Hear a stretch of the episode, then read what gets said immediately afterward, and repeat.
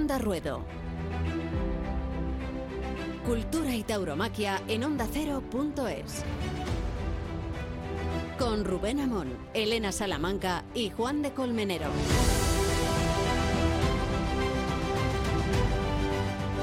Pues habrá que hablar de gatillazo y de frustraciones, porque solo hace una semana, solo hace siete días, nos congratulábamos eufóricamente con la temporada taurina que empezaba a amanecer y que prometía carteles en Sevilla, la Maestranza, la Feria de Abril, nada menos.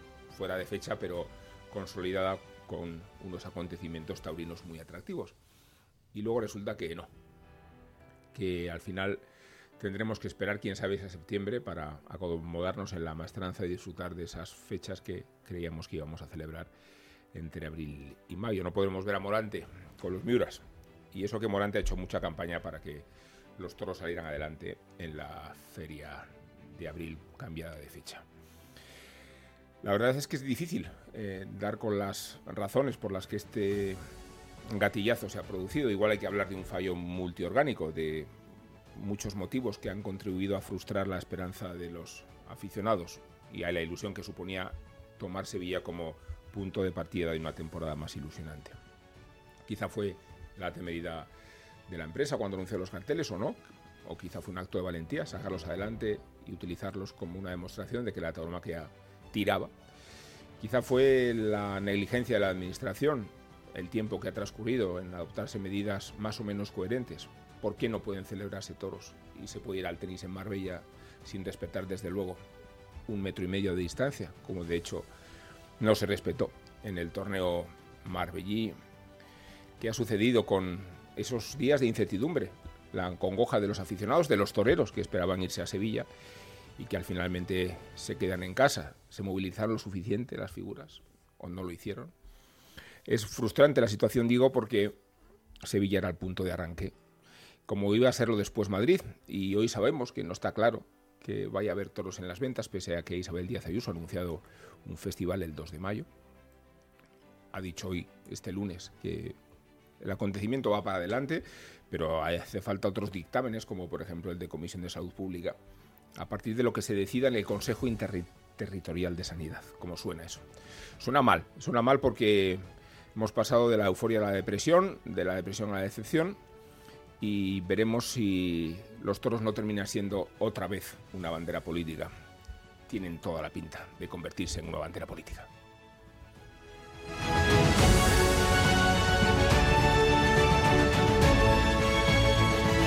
Onda Ruedo. Cultura y tauromaquia en ondacero.es.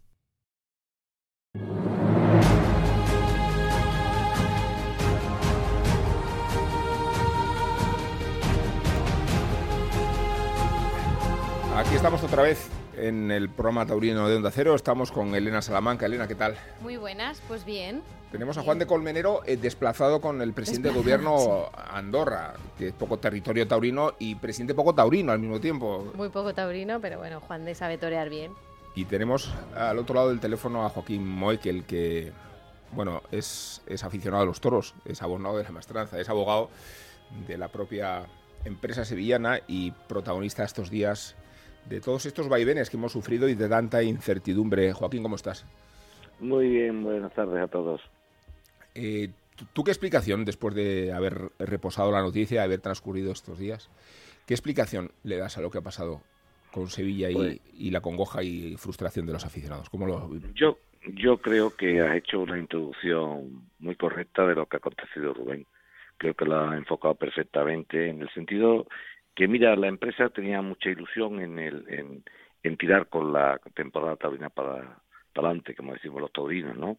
En la feria sería una feria muy importante de arranque, la, la, primera feria fuerte, ¿no? Por decirlo de alguna forma.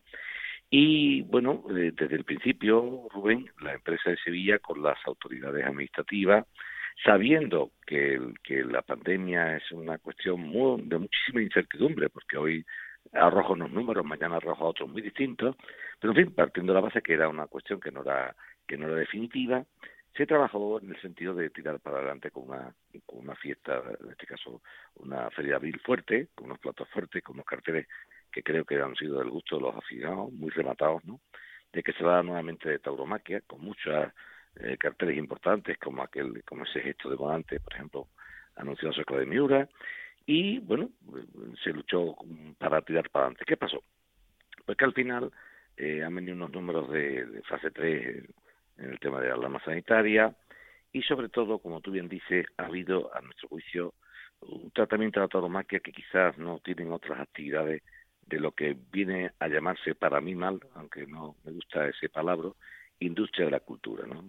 la cultura no es una industria porque es una creación artística, pero en fin, esto es mal llamado industria de cultura. Y sinceramente has puesto de manifiesto ese tema de ese partido de tenis. Yo también he hecho otro tipo de actividades como los teatros, están cerrados, y bueno, hasta, no sé, los propios congresos de diputados parlamentos, ¿no? Donde, donde las personas están muy pegadas. Creo que la empresa, Rubén, y voy terminando, eh, hizo un esfuerzo importante, una demostración clara de que quería tirar para adelante, pero con una particularidad, Rubén. Sin el 50% del aforo, sin el 50% del aforo, y no es una cuestión puramente económica, esto tiene que quedar muy claro, ¿eh? Yo puse un ejemplo, Rubén, que era importante. Yo dije, miren ustedes, aunque a efectos dialécticos de conversación, la Junta de Andalucía o cualquier estamento pudiera sufragar las entradas que no pueden venderse, para que lo entiendan los aficionados.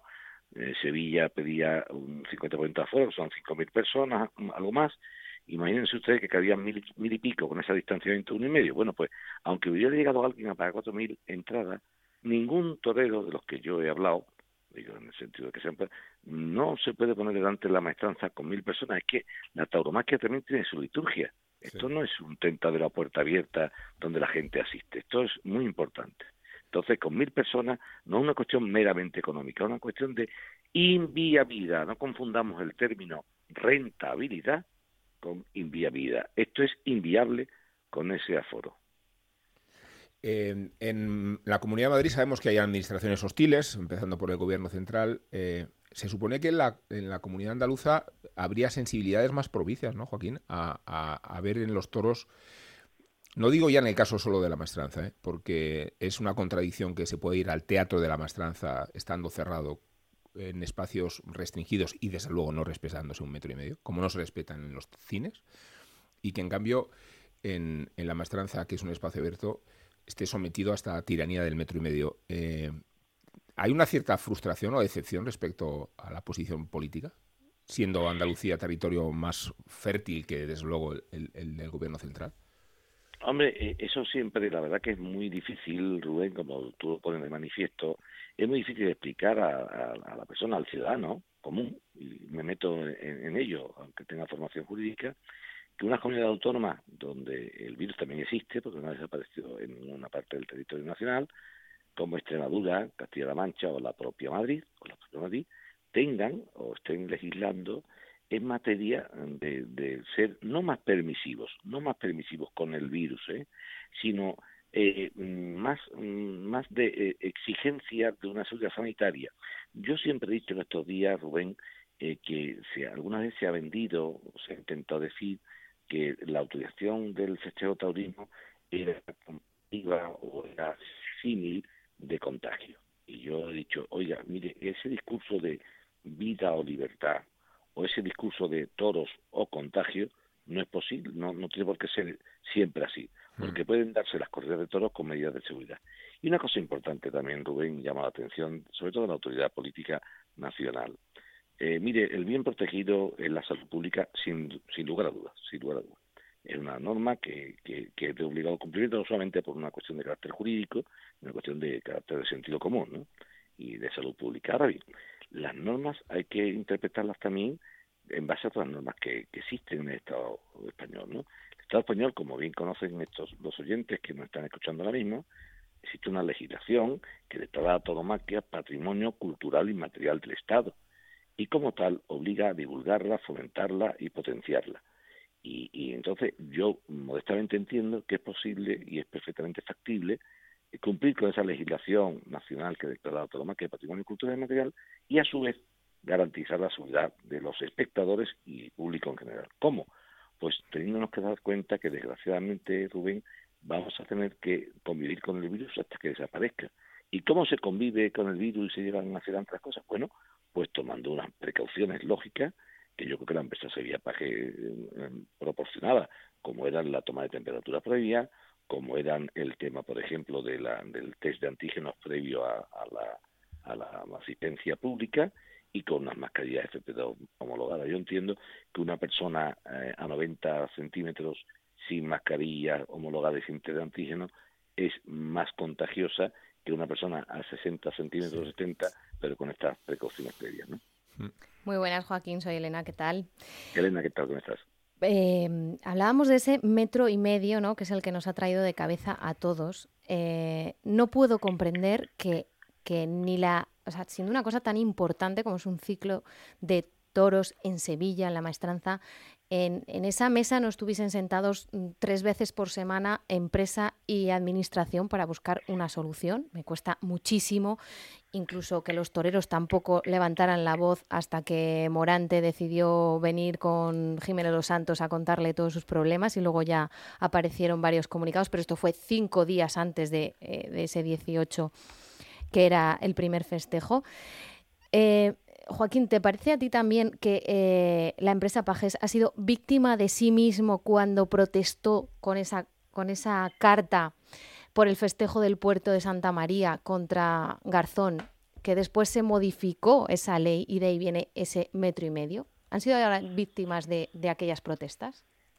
Bueno, yo creo, mm, sinceramente, que eh, en relación a lo que tú decías de del, de sentarse a dialogar con la autoridad administrativa, sí ha habido varias reuniones, obviamente, eh, no se ha ido contando públicamente todo lo que se ha ido desarrollando, pero sí ha habido información y, buena voluntad. Tú sabes que tienes conocimiento de que la empresa presenta el, su plan de contención COVID, eh, que es un plan de contención muy serio, eh, hecho por una industria, en este caso de la sanidad, como es Quirón Salud, que es una empresa muy en fin, acreditada. Mm. Y por otra parte, yo creo que en el tema del puerto de Santa María, eh, yo digo dos cosas. En primer lugar, el empresario del puerto de Santa María, a mi juicio, a mi juicio, no incumplió la norma en absoluto, en absoluto, porque este señor tenía en aquel tiempo autorizado el 50% de aforo y yo creo, sinceramente, que él no superó ese 50% de aforo, en absoluto. Distinto fue que quizás eh, de, la, de forma estética no fuimos, yo me meto en el sentido de como aficionado, ¿eh? los taurinos no fuimos suficientemente inteligentes en, en, no solamente cumplir la norma, sino cumplir la norma con estética. Yo sacaría aquí aquella, aquel pasaje de, de Pompeya, ¿no? cuando César la repudia y le dice aquello de, eh, no eres honrada, y ella le dice, sí, César, soy honrada, y dice, la mujer del César debe ser honrada, pero también parecer que lo es. Y me parece a mí que en el puerto no parecimos honrados, desde el punto de vista de la fotografía estática. Aquella situación pues trajo luego ese temor, eh, lógico, estamos siendo mirados. Y después hay una cosa importante, Elena, hay otros tipos de actividades. Mira, el concierto Lofos Levian de Barcelona hmm. no tiene por detrás a, movimientos animalistas con lupa, y, con... bueno, pero tenemos que quitarnos esos complejos, yo creo. Sabemos que atacar van a atacar. yo, yo me lo quito, tú sabes que yo no lo tengo. Claro, por eso.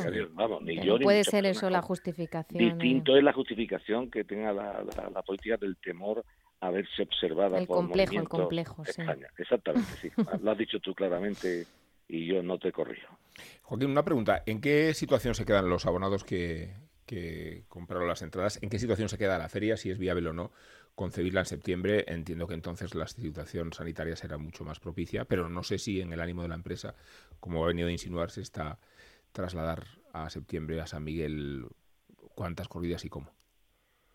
Pues mira, eh, contestando a la primera parte de tu pregunta, decir que los abonados y, las personas en general que han adquirido entradas para los festejos, eh, en estos días se, se, empezará a ver de qué forma se devuelven.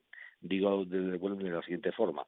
Las personas que, por ejemplo, han hecho un pago por transferencia, pues intentaremos no, no molestarlas y devolverle el importe por la misma vía en que llegó. Por lo tanto, no tienen ni que desplazarse, ¿no?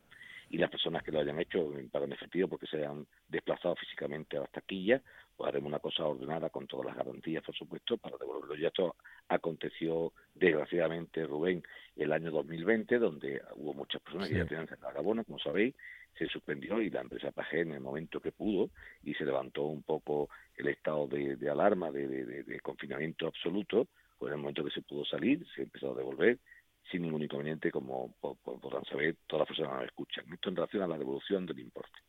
En relación a la otra parte de la pregunta que me, que me, que me, que me eh, dices, pues comunicarte lo siguiente comunicarte que es voluntad inequívoca de la empresa, sin lugar a duda, no lo digo yo, que soy el, el abogado de la empresa, lo dice el propio Ramón Valencia, que es el empresario, que es el que tiene que decirlo, que en el fondo es, la persona que, que tiene el riesgo ventura de esta empresa, y tiene una voluntad inequívoca de, obviamente, de, de, mantener, o, o, la ilusión, mantener todos los festejos que no han podido darse en el mes de, de abril, mayo, que estamos en la fecha de abril, llevarlos a, una temporada en el mes de septiembre haciendo un San Miguel eh, magno, por llamarlo de alguna forma, ¿no? un magno San Miguel, que no sería una cosa inédita, yo no he conocido nunca, por lo menos la que tengo, y paso ya a 50, eh, un San Miguel tan, tan, grande, ¿no? Siempre ha sido pues dos, tres corridas de una novillada, aquí está llevando un ciclo importante, y eso va a hacer que se haya puesto ya de manifiesto a trabajar para hablar con los apoderados de los toreros e intentar comprometerlos, siempre y cuando las fechas lo permitan, que es la idea, y trasladar todos esos festejos al mes de septiembre, donde, como tú también bien dices, seguramente los números serán otros, habrá una vacuna de rebaño mm, muy superior y, esperemos que en ese momento la pandemia haya remitido en números mucho más factibles y favorables a que sean los espectáculos, sin lugar a duda. Bueno, Joaquín, pues muchas gracias por estar con nosotros, por atendernos, por resolver estas cuestiones y mucho ánimo porque aquí nos la jugamos todos. ¿eh? Bueno, aquí tú sabes, Rubén, que estamos en, en Sevilla, una ciudad que en su escudo, una ciudad, dice que es una ciudad mariana, ¿no? Y entonces estamos en la tierra de la esperanza, tenemos mucha esperanza, la esperanza tirana, la esperanza macarena, mucha esperanza. Entonces, como es una tierra de la esperanza, yo quiero ser positivo. Eh, sabemos que no hemos llevado un disgusto todos, hemos puesto todos los aficionados sacando sus, sus entradas y sus abonos, la empresa intentando intentando dar los festejos y quizás bueno el poder político a su forma pues intentando cumplir su labor aunque desgraciadamente pues no hemos oído llegar a la compaginación de la convivencia con el virus eh, vamos a tirar para adelante vamos a ver que la fecha sea muy buena pero sí un mensaje al político al poder político ¿eh?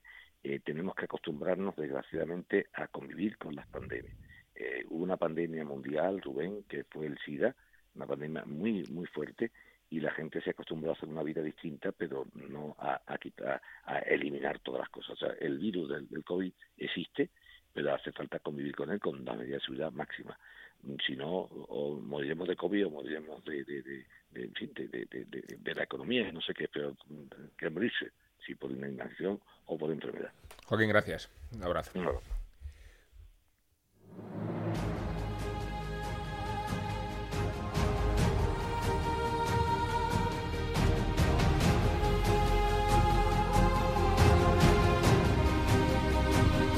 Queremos profundizar en la cuestión con Álvaro Acevedo, que hace unos días escribió un artículo en Cuadernos de Tauromaquia, cuyo título creo que refleja la, angustia de todos los aficionados. ¿De verdad era esto necesario? Álvaro, ¿de verdad era necesario esto? Yo, me la pregunta retórica, Rubén, buenas tardes. Eh, yo creo que no, que no era necesario, porque, bueno, todo apuntaba, aunque aunque se ha demorado tanto que al final incluso dudábamos, pero todo apuntaba a este desenlace, ¿no? Hmm. Mm, yo en la rueda de prensa de la presentación de los carteles eh, le dije al señor Ramón Valencia que si no tenía un acuerdo tácito, se lo dije públicamente, un acuerdo tácito con la Junta de Andalucía, todo aquello no tenía sentido. Ni esa presentación de los carteles, ni el envío a los abonados de, bueno de los precios, la información de los precios, de los abonos, de los carteles, nada. Y por supuesto no tiene sentido todo lo que ha sucedido posteriormente, ¿no? Y, y, y por una cuestión muy clara, ¿no? Porque el señor Ramón Valencia eh, supeditaba la celebración de la feria a que la situación mm, sanitaria mejorara y en consecuencia Sanidad le autorizará el 50%. Y yo le dije textualmente que no había ningún parámetro, ninguno, hmm. que indicara que dentro de un mes íbamos a estar mejor, sino todo lo contrario. Y para eso no hace falta ser ningún experto, simplemente atendiendo al, ritmo de vacunación que llevábamos y a una cosa importantísima, como era eh, que los toros iban a coincidir con un periodo post-vacacional, como era la Semana Santa, eh, eso, iba a ser, eso, iba a ser definitivo. Y que en la misma fecha, en la misma fecha además, hablamos mucho de las comparaciones, ¿no? pero solamente de las que nos interesan, pero tenemos que ser realistas. En la misma fecha, o sea, el día antes, la víspera del comienzo de los toros en Sevilla, iba a haber una final de la Copa del Rey. En un estadio de 60.000 personas, de 60.000 localidades, moderno, con butacas, y en ese momento se barajaba como máximo la posibilidad de que entraran 5.000 personas. Eso significa entre un 6 y un 7% del aforo total. Eh, mm, yo se lo dije y, él me dijo que bueno que había que ser optimistas. Fue la, fue la respuesta a mi, a, mi, a mi pregunta. Y bueno, eh, podemos ser optimistas. Y yo, de hecho, lo he sido siempre en mi vida, pero entiendo que en este caso el optimismo tendría y siempre, ¿no? Tiene que ir eh, paralelo un poco al, realismo, a la realidad, a lo que está sucediendo. Y teniendo en cuenta que la Junta tenía unas medidas el 12 de marzo con un índice de contagios X, era difícilmente probable que esas medidas se suavizaran si el índice de contagio iba a ser manifiestamente peor. Es que estamos ya casi triplicando ahora mismo los contagios en Andalucía y en Sevilla en particular. Eh, lo que pasa es que había mensajes eh, confusos, fíjate, el famoso partido de tenis de, Marbella, que se convirtió casi en la bandera de, la esperanza, o, la psicosis que vivimos como si llegara a ser verosímil la posibilidad de la feria, acuérdate, hasta el jueves mismo, ¿no? Eh, se cultivó mm.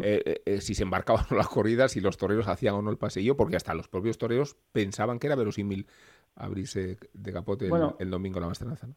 Ha habido una confusión en este sentido brutal hasta el punto, hasta el punto de que la empresa ha seguido su hoja de ruta. Yo ya llegado un momento que dudaba, digo, bueno, la Junta algo le habrá dicho porque si no, hmm. esto, mm, verás, esto es que no tiene sentido, vamos. Eh, entonces, estábamos, yo estaba esperanzado en algún momento por eso, pero veía los contagios, veía que aquello no, no bajaba, ¿no? Y luego, a última hora, a mí, a mí me ha dolido muchísimo una cosa porque, bueno, yo me pongo en la piel de los toreros y, ese, esa manera de mentalizarse para una plaza tan importantísima como Sevilla, con es muy bonito torear en Sevilla, pero se pasa mucho miedo. Hay una responsabilidad enorme. Y a la vez, mm, tener que asumir que la suspensión eh, cada vez está más cerca ha tenido que ser terrible. Pero es que además, lo que más me ha dolido ha sido el tema de la afición. Yo creo que, por un lado, la empresa siguiendo su hoja de ruta, y por otro la Junta de Andalucía, que estaba legitimada de sobra para manifestarse de una u otra manera en este sentido, no tienen derecho para mí a hacer lo que han hecho. Y te digo más, Rubén, eh, ¿hasta qué punto? Vamos a ver, es que Ramón Valencia ha organizado una feria que legalmente no se podía celebrar en el 12 de marzo, ni el 15, ni el 20, ni el 30 de marzo, ni el 10 de abril, ni el 15 de abril. Y ha seguido vendiendo abonos, vendiendo entradas, eh, y mandando hasta, o sea, ha llegado a enviar un comunicado a los abonados para el, para el modus operandi sobre de los test de antígenos, cómo tenían que hacérselo, y había un apartado expreso para, para los residentes fuera de la provincia de Sevilla. que no se podía ir, claro. ¿Hasta qué punto se ha sentido este señor por encima de la ley? Vamos, es que había gente pero de verdad, ¿eh? primero porque, oye, primero porque no hay gente tan, tan al tanto de la comunicación, de los medios, de las redes sociales. Oye, amigos míos, oye, ahora que yo puedo ir, o sea, primero que va a haber toros y segundo que yo puedo ir porque la empresa me está mandando esto. O sea, es un poco a modo de detalle. Yo creo que en este sentido hemos perdido un poco todos el norte. ¿eh? Hmm. Eh, hablo de todos en, conjunto, bueno, por utilizar una, no sé, una expresión diplomática. ¿Eh? Y luego nos hemos creído nuestros propios engaños, más o menos. Sí, vamos, o sea, yo, yo, hombre, no es que ahora todo lo pasado, yo, yo es que se lo dije el 12 de marzo, ¿verdad? Que no, públicamente además. Pero luego, luego, luego lo de la Junta, macho, o sea, usted, usted a lo mejor no tiene por qué prohibir o no autorizar, ¿vale? Porque usted con mandar las medidas a, a la empresa organizadora tiene suficiente, pero usted tiene legitimidad y obligación moral de frenar esta confusión. Porque usted no tiene el derecho, como Junta de Andalucía, que está para servir al ciudadano, de permitir que se esté jugando con sus ilusiones. A lo mejor inconscientemente, yo no lo sé, pero es que a mí me da mucha pena todo esto. ¿eh? La gente guardando eh, cola, la gente esperando que le dijeran que sí, eh, eh, bueno, la gente creyendo que podía traspasar el perímetro de la provincia. Si es que ha sido algo de verdad que yo. Ha, habido momentos que digo, esto hasta, o sea, hasta, hasta este límite no podemos llegar, ¿no? Y bueno, pues al final ha llegado a realidad. Yo espero que nos olvidemos cuanto antes de todo esto, ya que ha sucedido, y que miremos al futuro y miremos a septiembre y que, y que la feria se organice en septiembre pues con otras garantías y con otra seguridad y con, y con otra sensatez, ¿no? Álvaro, ¿a quién crees que, que, le puede pesar más esta situación? ¿A la empresa en sí, a la maestranza o a nivel político a la Junta de Andalucía liderada por Juanma Moreno, que se supone que bueno que, que apoyaría a la tauromaquia, que en otros puntos de Andalucía está viendo toros? Bueno, hubo toros en Sanlúcar el sábado. ¿eh? Sí, vamos, y Hombre, Villanueva del Arzobispo en Jaén va a haber este fin de semana. no es bueno. de gusto para nadie, pero, pero, pero vamos, la maestranza, la maestranza en ningún caso, o sea He leído a Ramón Valencia en alguna entrevista diciendo que la maestranza apoyaba totalmente, eh, bueno, pues la decisión y la forma que se han hecho las cosas. En ningún caso eso es así. La maestranza está muy enfadada porque el año pasado hubo un periodo en el que se podían dar toros con el 50%, después con el 50% mm. pero con el metro y medio. Mm, este año pues se siguen dando toros en otras plazas. Yo siempre he, he defendido la necesidad de llegar a un acuerdo intermedio. Eh, antes de poner mm, los abonos a la venta, o por lo menos una vez que pones los abonos a la venta, antes de empezar a, vender entradas sueltas, intentar llegar a un pacto con los políticos, un pacto intermedio. Oye, pues en vez de metro y medio, un metro. En vez de el 14%, el 15%, pues el 20, el 25, el 30, algo así, pero no esa manera de presionar siguiendo tu hoja de, de ruta, echándole toda la presión a la Junta. Yo, además, es que lo he dicho por activa y por pasiva estamos cometiendo un error de bulto, que es echarle toda la presión a los políticos. Esto no funciona así. Hay que presionar a la empresa para obligarla a sentarse de verdad, de verdad, con la, con la Junta y llegar a un pacto intermedio, por lo menos intentarlo y decir, señores, le he ofrecido a la Junta un 25, un 30%, un, algo, o sea, no, no, ellos han seguido para adelante. Entonces, yo, mm, aquí, hombre, esto le duele a todo el mundo y al que quiera el toreo, pues, pues más que a nadie, más, más allá de cuestiones económicas pero hombre, la maestranza está, vamos, yo tengo conocimiento que está muy, muy dolida con todo lo que está sucediendo desde el año pasado, ¿no? Porque luego además cuando se sabe, porque claro, ahora hablamos del metro y medio, el metro y medio para la empresa Pajés es inviable, hmm.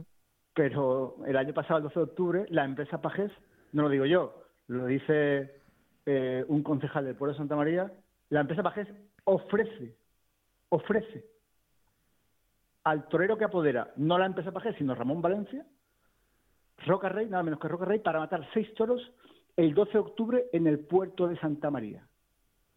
Y en aquellos momentos las medidas eran también del metro y medio. ¿eh? O es que en el puerto, o es que la plaza del puerto con 14.000 personas, esa, esa también es un pueblo de, de cuarta. No, no. O sea, no es que alguien le, pidiera a la empresa Pajés que organizara una corrida en el puerto. No, la empresa Pajés se ofreció para que su torero matara seis, el torero de Ramón, seis toros en el puerto de Santa Insisto, no lo digo yo. Entonces, claro, todo eso puso solamente una condición. Porque, bueno, las obsesiones yo creo que son a veces terribles, ¿no? Que no lo organizara José María Garzón, que ese mismo día organizaba una corrida en Córdoba. Hombre, es que es muy fuerte. Es que tenemos que aprender, de esto tenemos que aprender todos. ¿Eh? Y a veces, cuando queremos matar a nuestro, mm, a nuestro colega, al final nos estamos matando a nosotros mismos, ¿vale? Porque, claro, ¿por qué, de, porque de, cuándo viene, de cuándo viene ese metro y medio? Pues viene pues de, no solo las declaraciones ¿eh? de gente de Anoet, sino de más cosas que sucedieron tras aquella corrida en la que el efecto visual era el mm. que era. Mira, ayer, el sábado en Mérida, que hubo 1.500 o 2.000 personas, que es que no hubo más, Elena y Rubén, es que no hubo más. Tú veías las fotos del tendido de sombra. Sí, parecía. Mm. ¿Y qué es lo que parecía, por favor? Pero si es, si, es, si es, ¿qué hubiera parecido Sevilla? Pues eso. ¿Y la Junta qué hace? Pues la Junta, pues al final, a mí, a mí lo que más me ha molestado ha sido las formas. Usted no puede fomentar eh, esta confusión hasta última hora, no tiene derecho a eso. Eh, pero, ¿qué ha dicho? Mm, nos vamos a ver justo en el periodo post-vacacional, cuando más se va a recrudecer los contagios, con cuatro días de toros seguidos en Sevilla a 5.000 personas por día, 5.000 y pico todos los días. Porque claro, no es un festejo suelto, son 5.000 y pico todos los días. Mm. Y no, y no, y no se ha hecho para adelante. Y, y, a mí me duele, pero hay que comprenderlo. A mí lo que me ha gustado han sido las formas, porque han sido cobardes, han sido, yo creo que ellos esperaban que ese señor no llegara hasta, o sea, Ramón Valencia no llegara hasta las últimas consecuencias, pero él ha seguido para adelante. Luego le han echado la pelota al, al Ministerio de Sanidad, el Ministerio de Sanidad, lógicamente, se las ha devuelto a ellos. En fin, ha sido un juego político para mí que ha dejado muchísimo que desear. ¿eh? Porque yo en, esta, en toda esta película, por supuesto, reparto culpas. ¿eh? O sea, creo que la mayor parte de culpa, creo, bajo mi punto de vista, es de la empresa, pero la Junta de Andalucía ha tenido una gran parte de responsabilidad en dejar crecer todo esto, en no actuar con, con rectitud y con decisión para un lado o para otro. Y bueno, me dice la gente, es que son políticos, ya, bueno, son políticos, pero nosotros le votamos, ¿no? El caso es que el jueves a las 3 de la tarde Pablo Aguado no sabía si hacía el paseo en la mastranza el domingo siguiente. Digo Pablo Aguado porque es el protagonista del último número de Cuadernos de Tauromaquia. Han escuchado a Álvaro Acevedo. Quien quiera leerlo ya sabe dónde hacerlo. Que se suscriba y que pague. Y exigimos, exigimos la suscripción por la calidad que tiene la publicación y por el criterio que tiene Álvaro. Álvaro, muchas gracias. ¿eh? Gracias a vosotros, Rubén. Fuerte abrazo. Esperemos vernos pronto por aquí, por Sevilla o en otra plaza, pero, pero una vez que pase toda esta pesadilla, que es lo que todos queremos. Cuídate. Hasta luego.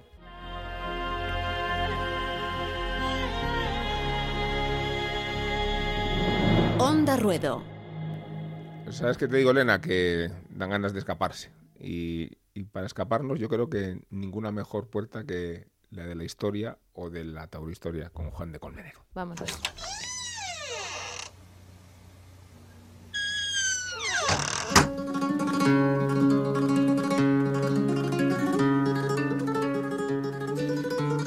abrimos la puerta hoy de la Taurohistoria y nos quedamos en esta ocasión con una pincelada, una pincelada anecdótica de la que poco se ha hablado y que protagoniza un poeta, escritor, afamado y uno de los exponentes literarios de la generación del 27, Rafael Alberti. Pero Rafael Alberti, torero, porque Alberti se vistió de luces. Yo era muy gran amigo de Ignacio Sánchez Mejía, el grandísimo torero de la época de la edad de oro del torero, el momento de Joselito Belmonte, Sánchez Mejía, el niño de la Palma y eso. Y cuando Sánchez Mejía me decía, mira, tú como poeta te vas a morir de hambre, los poetas no ganan nada. Yo te voy a nombrar banderillero de mi cuadrilla y te voy a pagar muy bien, aunque, aunque de pronto no pongas banderillas. Aunque de pronto no pongas banderillas, pero tú tienes que ser de mi cuadrilla le dijo. Y así fue. Sánchez Mejías, actuando de mecenas, convenció y contrató a Rafael Alberti. Y efectivamente tuvo un contrato a una corrida en Pontevedra, en Pontevedra, en Galicia. Y nada, ese día me citó ahí en, el tren por la noche en venta de baños, donde ahí se subió mm, Cagancho, el torero Cagancho, que era maravilloso, y Márquez, que fue el marido de, de, Conchita Pitti, y él para torear en la Plaza de Toro de Pontevedra, donde afortunadamente los gallegos encantadores no entendían mucho de toros y eso me, sirvió a mí de mucho. Y llegó el día del debut, nada menos que con Cagancho, como decía el propio Alberti, y con Márquez. Y atención al traje de luces que llevó ese día el poeta Alberti me dio un traje naranja y negro, que no se usa mucho, el que se había hecho de luto por la muerte de su cuñado Joselito, ¿verdad? Me puso de, naranja y negro. Eh, la montera que yo no tenía me la prestó Cagancho y marqué el capote de lujo para hacer el paseo y, y lo pensando que Ignacio era un loco tremendo, que de pronto la gente en Pontevedra se iban a dar cuenta que había un torero que no toreaba y además vestido de negro, casi se iban a matar.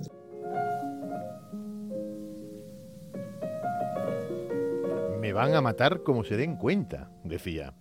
Y allí se colocó timbales, paseillo y a esperar al toro. Salís el paseillo Ignacio me dijo, métete en ese burladero. En la, plaza de Torre hay cuatro burladeros, normalmente. y tocaron el clarín y de enfrente, de enfrente exactamente, salió un toro, como la catedral de Burgos. Y se vino flechado hacia mí, ¿verdad? Y los toros, indudablemente, cuando uno está quieto y pues no, no te embiste, yo estaba muerto, ¿verdad? Vino el toro, le dio una cornada al burladero, no rompió afortunadamente, estuve viendo la corrida todo el tiempo en aquel burladero ante la burla de Ignacio, ¿verdad? Que, que me hizo pasar ese susto.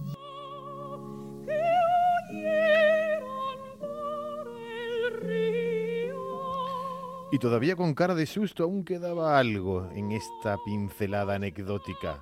Y por este histórico debut, Alberti se fue con el maestro al hotel. Volvimos al hotel esa tarde, ¿verdad? Y Ignacio, después de decirme que yo iba a, torear ya de banderillero suyo, le dijo a su empresario, que era el padre de Dominguín, le dijo, mira, yo con estas medias rosas de bailarín y eso yo no me quiero ver más, ya tengo 50, 43 años, ¿verdad? No quiero seguir toreando. Así que deshizo los contratos todos y los míos el mismo día que me había invitado a, a torear en la plaza de Pontevedra. Deshizo los contratos. Sánchez Mejías se retiraba y por lo tanto Rafael Alberti también terminaba su experiencia. La historia la taurohistoria curiosa de cuando uno de los exponentes literarios de la generación del 27 debutó y se cortó la coleta como torero el mismo día.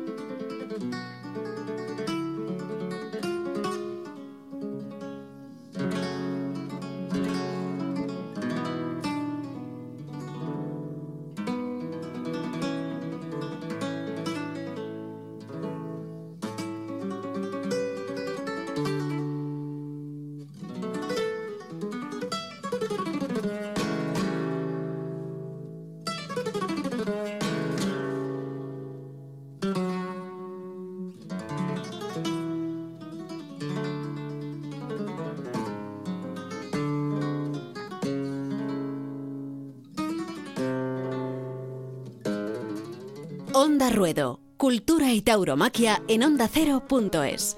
El toro, el campo, la lidia. Onda Ruedo. Cada semana en ondacero.es. Con Rubén Amón, Elena Salamanca y Juan de Colmenero.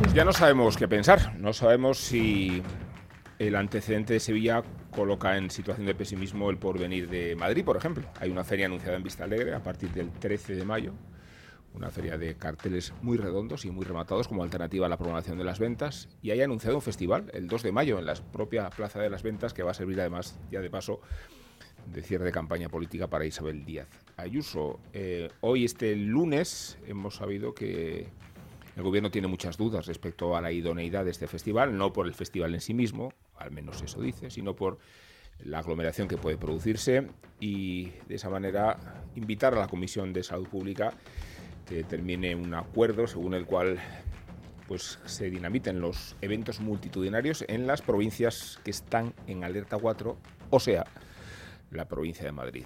A ver, este festival tenía, ya digo, un aroma electoralista, pero servía para validar la feria de Vista Alegre que la empresa Matilla tiene puesta en pie y esperamos que pueda celebrarse. Así que vamos a hablar con Jorge Matilla, eh, apoderado de, Manzanares y empresario de, Vista Alegre, entre otros ruedos, para saber en qué situación se encuentra él, en, con qué estado de ánimo y con qué expectativas. Jorge, ¿qué tal? Muy bien, buenas tardes, ¿qué tal estáis? Pues, ¿cómo te encuentras? Y, no sé si nos puedes dar un mensaje de, serenidad y tranquilidad. Pues, pues, el sábado me encontraba el más feliz de la tierra, con lo que publicó la Comunidad de Madrid. Y te levantas esta mañana y lo que dice el gobierno central, pues, pues, te disgustas, ¿no? Pero yo confío mucho ahora en lo que está haciendo Isabel Díaz Ayuso y espero que, no haya ningún problema y que todo, todo lo vuelvan a hacer normal. Vamos a esperar a ver. Sí, eh, la feria está anunciada, los abonos están a la venta, ¿no? Y, los abonos están a la venta y de repente, pues, pues claro, la gente le creas una incertidumbre por fuera de lo normal. Empiezas a vender cuando da la comunidad el ok, y luego esta mañana se empieza a vender, sale esto, pues vuelve a bajar y es que van a volver loco a la gente. ¿Cómo, está siendo, eh, Jorge, la, repercusión de la feria? Eh, bien, bien, bien, bien. Cuando empezó, pues, pues se está metiendo muy bien, muy bien, muy bien, pero claro, pasó lo de Sevilla, se frena. Ahora sale, se publica esto que se publicó el sábado, vuelve otra vez a, funcionar. Y ahora ha salido esto esta mañana y la gente, pues, pues la, pues no está, tiene incertidumbre, no sabe. Pero vamos, yo creo que esto no, no saldrá, espero. Bueno, eh, ha dicho Isabel Díaz Ayuso que, ella, ella va a conseguir que, salga adelante el Festival del 2 de Mayo porque es el argumento que valida la feria. Este, este es el, interés que tiene. O sea, más allá del festival en sí y de la reapertura simbólica de la Plaza de las Ventas. Lo que hace este acontecimiento... están ahora mismo volcados con, darlo, el Festival del 2 de Mayo y los toros en la Comunidad de Madrid. Sí, porque la Están ahora mismo apoyando muchísimo. Pero es, es llamativo porque eh, está muy pendiente Ayuso de ese 2 de mayo, que es verdad que haciéndose eso vosotros podéis dar vista alegre con total tranquilidad, pero es verdad que las ventas no ha contraprogramado nada en sí como Plaza 1. Entonces es un desconcierto todo, pero bueno, entiendo que vosotros con vuestra feria rematadísima eh, lo que queréis son eh, ideas claras, ¿no? Vosotros el aforo limitado es al 50%, ¿no? ¿Cómo son las medidas? No, no, no. El aforo limitado es el 40%, hasta un máximo de, 6.000 personas. Sí. Que nosotros en Vista Alegre, en este caso, lo que podríamos meter son 5.400 personas. O sea, el 40% de Vista Alegre, vosotros sí que estáis en las cifras, en, 5.400, claro. Perfectamente, perfectamente. Y en cambio, el festival del 2 de mayo sí puede meter hasta 6.000 personas porque tiene más aforo las ventas que, mm. Vista Alegre. Es verdad que Vista Alegre es una plaza, eh, al ser las condiciones que tiene, pues es como más fácil, ¿no? Mantener las distancias, los asientos que los tiene. Más los planes de evacuación de entrada, ¿no? Claro. Es, una, pues, es mucho más moderna. Entonces, claro, pues tiene otras prestaciones que, que no tienen otras plazas. Y para hacer un plan COVID está perfecta. Y luego encima tiene la cubierta que se levanta 12 metros para que entre aire. Y luego tiene muchos accesos, las butacas, que no es lo mismo la separación pintada con dos mm. rayas que con una butaca. Mm. Además, vosotros, que también obviamente organizáis, tenéis ya anunciado Valladolid, tenéis anunciado Jerez. También. Que también son medidas, eh, son distintas, ¿no? Entiendo, es que es una locura, porque la, Castilla y León... Cada comunidad es un mundo. Llegas a Extremadura, que este fin de semana dimos la corrida de Mérida, que fue muy bien, fue mucha gente, y te autorizan el 50%. Llegas a Castilla-La Mancha y te lo autorizan. Llegas lo de Sevilla, salta por los aires. Ahora Madrid te lo autorizan. Llega el gobierno central y plantea esto esta mañana. Que es que esto es, yo pienso que es todo política. Sí. ¿Tú crees, Jorge, entonces que, que, este marco nuevo que el gobierno hoy sugiere no obedece tanto a, razones sanitarias como a malograr que se abran las ventas. ¿Tú llegas hasta ese extremo? Sí. Yo pienso que esto es pues, pues que hay unas elecciones y que, ahora pues lo que dice uno, ahora los otros le llevan la contraria. Si no, no, tiene otra explicación. Pero yo pienso que en Madrid lo, la que manda es la comunidad y la comunidad quiere darlo. Mm, bueno, en realidad eh, hay un Consejo Interterritorial de Sanidad y hay una Comisión de Salud Pública. Pero los, los técnicos de la comunidad, lo que ha dicho la presidenta, dice que lo tienen dado el visto bueno. Y sabrá mejor la propia comunidad cómo está la comunidad que el gobierno central, digo yo. Eh, eso nos gustaría, pero... pero... lo que es obvio es que el Consejo Interterritorial a quien mira directamente es a, a Díaz Ayuso, lógicamente, porque Claro. eh, dudo que ese Consejo Interterritorial, liderado por la ministra de Sanidad, eh, Gobierno Socialista, sepa que en sus comunidades socialistas como Extremadura y Castilla-La Este Mancha semana, ¿eh? se están dando toros con esas condiciones. Tengo claro que no Sánchez eso no lo sabe y entonces solo mira a ir contra Ayuso. Sí, claro, es que fíjate Exacto. que en Castilla-La Mancha el límite bueno, alcanza el 75%, o sea, hasta el 75% del Del público aforo. del aforo en, en Extremadura, por citar un ejemplo de este fin de semana mismo, ¿no? Eh, se llega al Sí. 50%, ¿no? Eso es lo triste, ¿no? a 50 y se dio fenomenal. Y la gente se sabe comportar en las plazas de toros. Hmm. Ya es la segunda corrida que damos, la tercera, vamos, dimos en agosto. Y ahora ni un problema. Todo perfecto salió. Y la gente encantada. Se respetó todo el protocolo y salió genial.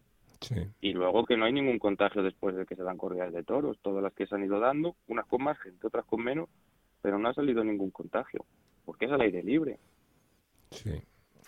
Más te contagia en, en un metro. Estás apelotonado y, y sin respirar.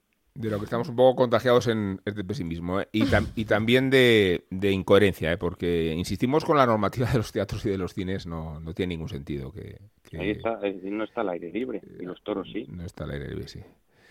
Bueno, Jorge, pues gracias. ¿eh? Tu suerte es la nuestra y Claro que ¿qué me sí. decías? No, le quería preguntar, eh, porque, bueno, José María Manzanares ha estado muy fastidiado, ¿no? Ha tenido una recuperación muy difícil. Sí. Reapareció en Mérida, lo pudimos ver, la verdad que, que con mucha alegría, pero bueno, era por preguntarte por el torero, qué tal estaba, que ya también lo vemos anunciado en Vista Alegre, en carteles. Pues, Y el pues 2 de mayo. después de su, quin- de su Y el 2 quinta de operación de, espa- de espalda, que se Ya, dice pronto, esta vez ha quedado bien. Porque yo lo primero que le pregunté el otro día, ¿qué tal la? Dice, estaba contento y dice, no me ha dolido nada. Y quieras que no, pues claro, es que llevaba, eso era un- una esclavitud siempre lo de la espalda, ha sufrido mucho Sí, cuando se estaba vistiendo, o cuando el, el indulto de Mérida, si es que no se podía poner recto y le fallaba la pierna, eso es una odisea. Pero, pero gracias a Dios ha quedado muy bien y está contento. Pues que lo veamos. Muchas que tardes. gracias eh, por estar con nosotros eh, y, y a ver si sacamos adelante, bueno, me atribuyo. Yo creo que sí, yo, yo creo que lo de Vista Alegre va para adelante y lo del 2 de mayo y todo lo que plantea la Comunidad de Madrid va a salir. Venga, salir esa es la actitud, esa es la actitud Claro que que sí. queremos. Bien. Y que el público se anime eh, a, a- a sacar entradas, que, que Claro, ¿no? Si, si esto es ellos de están todos. sacando, pero cuando, cada vez que dicen Si una el público noticia tenemos más negativa, moral, pues, lo- si el público es el que más moral tenemos. pues, pues se frena, normal, sí, sí. normal. Pero bueno, poco a poco. Gracias, Jorge, un abrazo.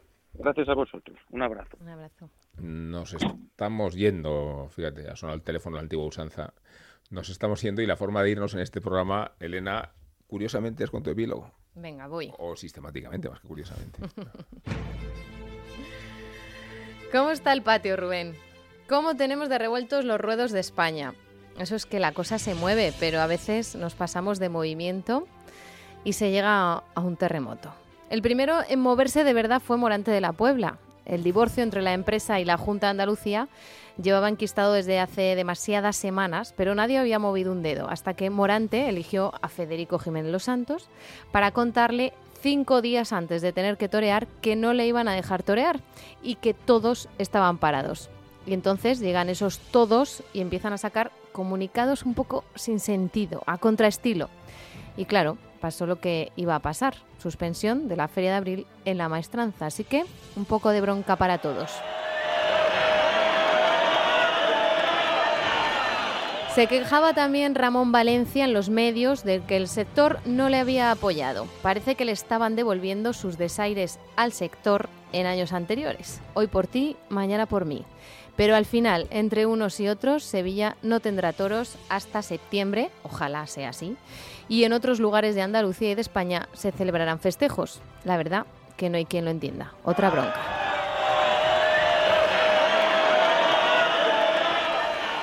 Y ahora, por favor, una ovación para el iluminado de una asociación vegana británica que pretende prohibir, porque siempre es prohibir, comer galletas con forma de animales porque dice que incita a comer seres vivos Sí. y promueve un sentimiento de superioridad, A mí me pasa. que enfatiza la supremacía humana. A mí me pasa. Pues todos sabemos que si de pasa. niño te comes una galletita con forma de dinosaurio, luego de mayor te conviertes en un gran depredador de dinosaurios. Si existieran, claro. Ah. De verdad Una ovación para este hombre por tan maravillosa genialidad en defensa de su absurda causa.